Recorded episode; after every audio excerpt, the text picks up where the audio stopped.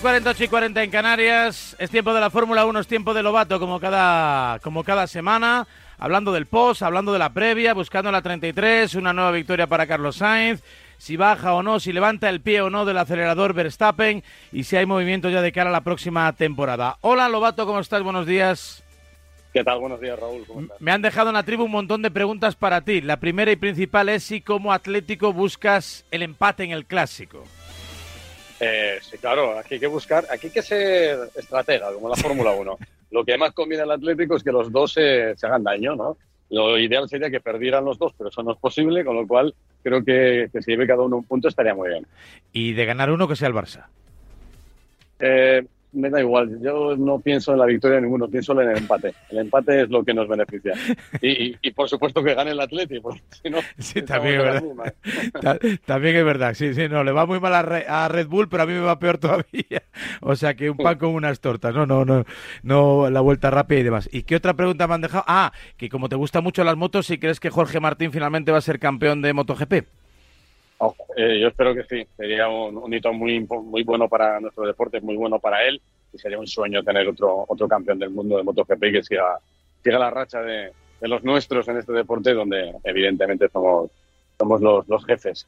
¿Y, y por, por, qué crees que le.? Eh, supongo que los que seguís al mundo del motor, bueno, los que estáis muy adentrados en el mundo del motor, aunque tengáis una especialidad favorita, por, la verdad que os gusta un poco todo, ¿no? Que podéis echar un vistazo incluso a los rallies, a las pruebas de resistencia, etcétera, etcétera, al trial, al motocross, en fin, al final todo lo que tenga moto y huela a gasolina, pues, pues os gusta y, y más o menos estáis pendientes. Pero, ¿Por qué crees que hay tanta diferencia en favor de la Fórmula 1 con respecto a las motos, ¿no? A nivel de, de seguimiento, de impacto, de, de, de, dinero, de publicidad, de todo esto. Es, es difícil, eh, bueno, es difícil de entender. Yo creo que yo creo que la gente de la Fórmula 1 lo ha hecho muy bien. Eh, los nuevos propietarios de la Fórmula 1, Liberty Media, han sabido cómo ampliar el mercado. Porque tú fíjate que eh, hace muchos años en España las motos funcionaban muchísimo mejor que la Fórmula 1. Sí, eh, yo creo que también el revulsivo Fernando, Fernando Alonso ayudó muchísimo a que, a que este deporte creciera. Y luego hay un caso muy concreto que es el de Estados Unidos, que en Estados Unidos, la Fórmula 1, yo me acuerdo cuando íbamos a Indianápolis, que eh, no había ningún tipo de, de, movimiento ni de pasión. Eh, la Fórmula 1 pasaba inadvertida, eran como las carreras europeas, no les interesaba a los americanos. ¿Qué hizo Liberty Media? Primero, abrió mucho la Fórmula 1 a, a, las nuevas formas de comunicación, como son las redes sociales, eh, invirtió en esta serie de Netflix de Drive for Survive, que yo creo que ha sido eh, un reclamo y un revulsivo tremendo para, para gente que no estaba enganchada a las carreras van a seguir adelante porque ahora hay una película, la de Brad Pitt, que, que, se estrenará probablemente el próximo año, que también va a ser, pues yo creo que un amplificador tremendo de lo que está pasando en las carreras y de ser un deporte ignorado en Estados Unidos, ahora hay tres grandes premios en Estados Unidos Fórmula 1 y la gente está, bueno, está enloquecida. Es uno de los mercados más potentes que tiene la Fórmula 1 ahora mismo. Yo creo que es una cuestión de, de, de plantar semillas y la Fórmula 1 lo ha hecho muy bien. Eh, creo que Perdorna y, y las motos tienen, tienen que buscar alguna fórmula para, para no, no, seguir los pasos, porque hay que, yo creo que aquí no van estas cosas, pero para tratar de buscar amplificadores de un, de un espectáculo que me parece que es increíble y que, y que tiene que llegar a más gente. Y además esa globalización, esa diversificación de la que de la que hablas, pues también propicia que aparezcan más ídolos locales en más países, ¿no? Da un poco la sensación de que en las motos todo se concentra entre España e Italia, aunque haya pilotos, ¿no? de otras nacionalidades, pero fundamentalmente so, eh, son españoles e italianos, sin embargo en la Fórmula 1 pues pues prácticamente hay de todos los continentes, ¿no? Japoneses, rusos, eh, ¿no? Eh, bueno, españoles, sí. holandeses, eh, algún americano, latino, en fin, que hay de todo un poco. Sí, nos falta quizá eh, un italiano, eh, nos falta un estadounidense potente, que yo creo que eso es lo que le faltaría también a, Estados Unidos para que se volvieran completamente locos en este deporte, porque ahora tenemos a Logan Sargent, pero Logan Sargent, el pobre, ha conseguido un punto en el último Gran Premio, es el primer punto que consigue y es el único asiento que no está confirmado para el año que viene. Necesitan un piloto estadounidense que sea que sea potente, ¿no? que pueda ser un reclamo para, para hacer todavía más fuerte ese mercado. Pero sí es verdad que hay bastante diversidad, ¿no? Y, y hay muchas nacionalidades representadas y, e incluso en países, como digo, como Italia, que, ahora mismo sí tienen a Ferrari, pero no tienen ningún piloto, pues eh, en el, el, mercado italiano funciona igualmente. ¿no? Pues, bueno, eh, tiene buena salud la Fórmula 1, afortunadamente, y, y, creo que sigue creciendo convenientemente año tras año.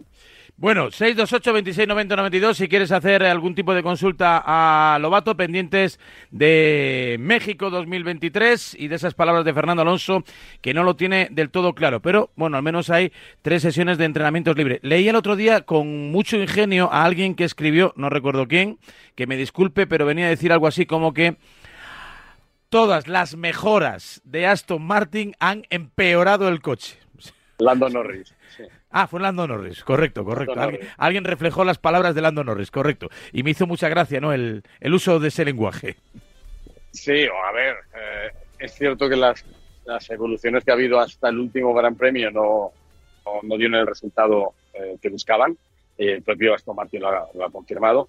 Y cuando han introducido otro paquete aerodinámico, que fue en el último Gran Premio en Estados Unidos, pues coincidió que entró ese nuevo paquete en un fin de semana formato sprint, en el que solamente tuvieron una hora de entrenamientos libres y encima esa hora de entrenamientos libres se había afectado por un problema de configuración de frenos que les dio muy poquitas vueltas. Con lo cual eh, salieron a la clasificación con un coche que no estaba preparado, con un paquete aerodinámico que no habían explotado ni, ni, ni, vamos, ni un 5% y, y sufrieron mucho. Tomaron la decisión de romper parque cerrado, cambiar completamente el, el, setup del coche y hacer dos, eh, configuraciones diferentes para aprender en carrera. Y en carrera el ritmo no fue malo. Eh, hay, que decir que yo creo que fue una de las mejores carreras de, de, Stroll de, toda la temporada. Él llevó el paquete nuevo, Fernando llevó el paquete viejo y aprendieron mucho y yo creo que acabaron bastante satisfechos a pesar de que el fin de semana había comenzado terrible para ellos, ¿no? Entonces, bueno, vamos a esperar. Eh, Fernando ha dicho que,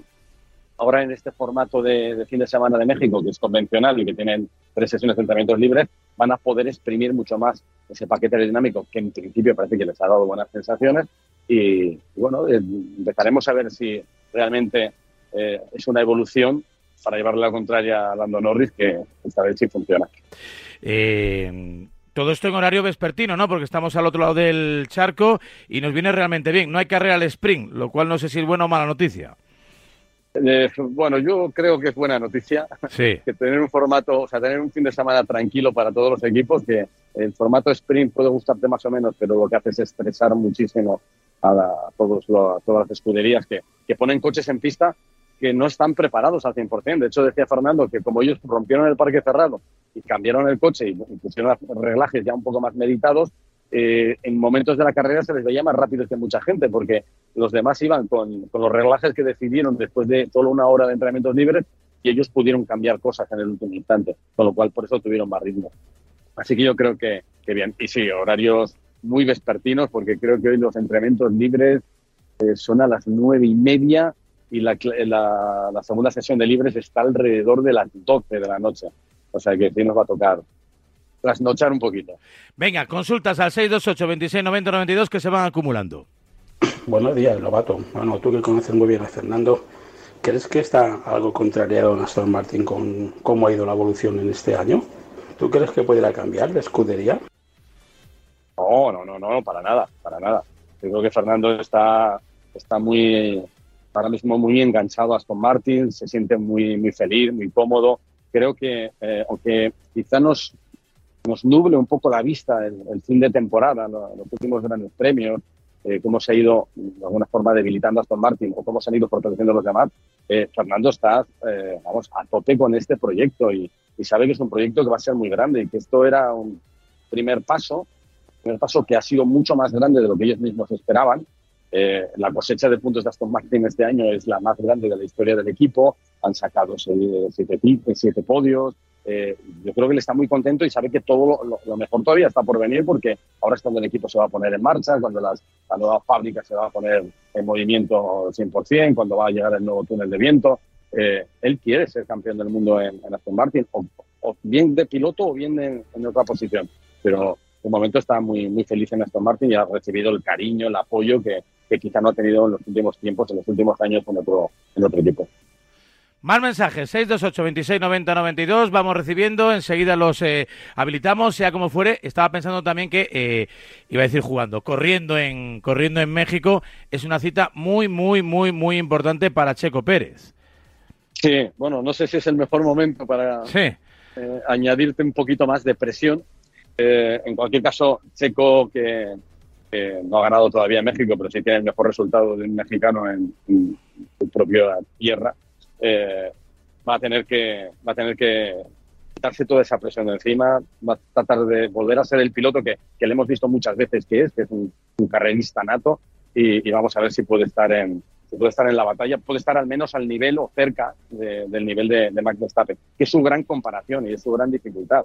Es que no somos conscientes, mucha gente le da caña a Checo Pérez, ha tenido grandes premios muy malos, yo creo que no ha sabido eh, gestionar o digerir esa presión, pero no nos damos cuenta lo difícil que es estar en un equipo con una bestia como Max Verstappen.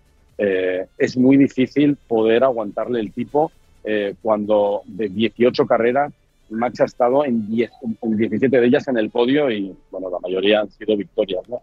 Es, eh, es, un, es, una tortura y tienes que ser muy fuerte mentalmente para, para soportarlo. Pero, bueno, eh, ese es el reto, ¿no? Y, y todavía, aunque en Red Bull le, quieren quitar presión y dicen que, bueno, ser segundo del Mundial o perder el, en su campeonato no, no dependerá que él siga el próximo año en, en Red Bull, en, ese asiento, pues eh, él sabe que, que se la está jugando.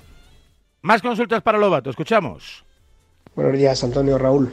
Nada, te cambio un poco la trazada de las preguntas. Tú que has viajado tanto por tu trabajo, ¿qué mm, ciudad recomiendas que no nos podemos perder? Ah. Gracias. ¿Qué ciudad? Sí, yo sé cuál. Uf, yo sé cuál vas a decir. circuito urbano, circuito urbano, circuito urbano un circuito urbano. Ah, yo creo que Melbourne, ¿no? Está un poco ahí en boca de todos, ¿no? Yo siempre digo la misma. Si digo Melbourne o digo Canadá, digo Montreal. Quizá por, por eso. Primero porque el ambiente es espectacular. Está, un poquito lejos, sobre todo Melbourne, pero merece la pena ya para eh, tratar de organizar unas vacaciones donde ves el Gran Premio y luego te vas a hacer algo por ahí por Australia. Y, es, un ambiente súper festivo, también coincide, o, todo antes coincidía más con el arranque de la temporada y era una gran fiesta. La ciudad es una pasada, el país es una pasada y, Montreal también mola mucho porque eh, durante la semana de Gran Premio las calles de Montreal son una locura. Hay exhibiciones de coches deportivos, motos, todo el mundo está en la calle. Sobre todo se hace buen tiempo, ¿eh? porque todo depende también del buen tiempo, que en Montreal te puede hacer muy bueno o muy malo, pero son dos, dos destinos muy, muy apetecibles. Luego más cercano, pues siempre recomiendo también Budapest porque está aquí a la vuelta de la esquina, es eh, relativamente barato. Creo que las entradas más baratas para la Fórmula 1 de este año eran las de, las de Budapest y la ciudad es, es una maravilla. Merece la pena porque puedes ver carreras y además también puedes hacer turismo. Y tanto, eh, la verdad que, bueno, debido a la dimensión ¿no? de, de, la prueba, del acontecimiento, de las necesidades, por ejemplo, logísticas, aeropuertos, capacidad hotelera, etcétera, etcétera, todo se desarrolla en líneas generales en grandes capitales, en grandes urbes y prácticamente todas ellas tienen, tienen su aquel, su intríngulo y su personalidad. Venga, última consulta. 628 26 90 92. Hola, buenos días. Eh, quería saber la opinión que tenía respecto a Pastor Maldonado, el venezolano, que si entró por un mérito propio, más que nada por patrocinio de, de PDVSA. Pues Pastor es un buen amigo, tuve la suerte de conocer bien.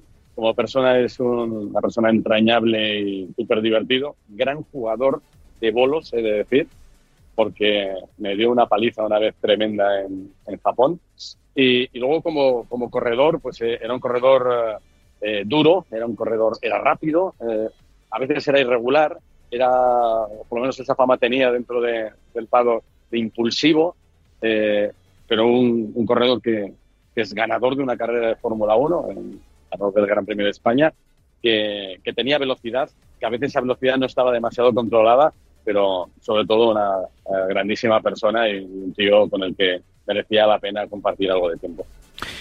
Pues muy bien, pues estaremos muy pendientes durante todo el fin de semana de esta nueva edición del Gran Premio de México. Veremos si Fernando Alonso consigue llevar a su Aston Martin a puestos punteros, si Carlos Sainz vuelve a darle medicina, jarabe de palo a Leclerc, le está comiendo la tostada en las últimas carreras y en definitiva nos volvemos a divertir con Lobato, con eh, los compis de la retransmisión televisiva y por supuesto con la narración aquí en la sintonía del marcador de Radio Marca. Lobato, que tengas un buen fin de un fuerte abrazo. Venga, un abrazo fuerte, chao, chao.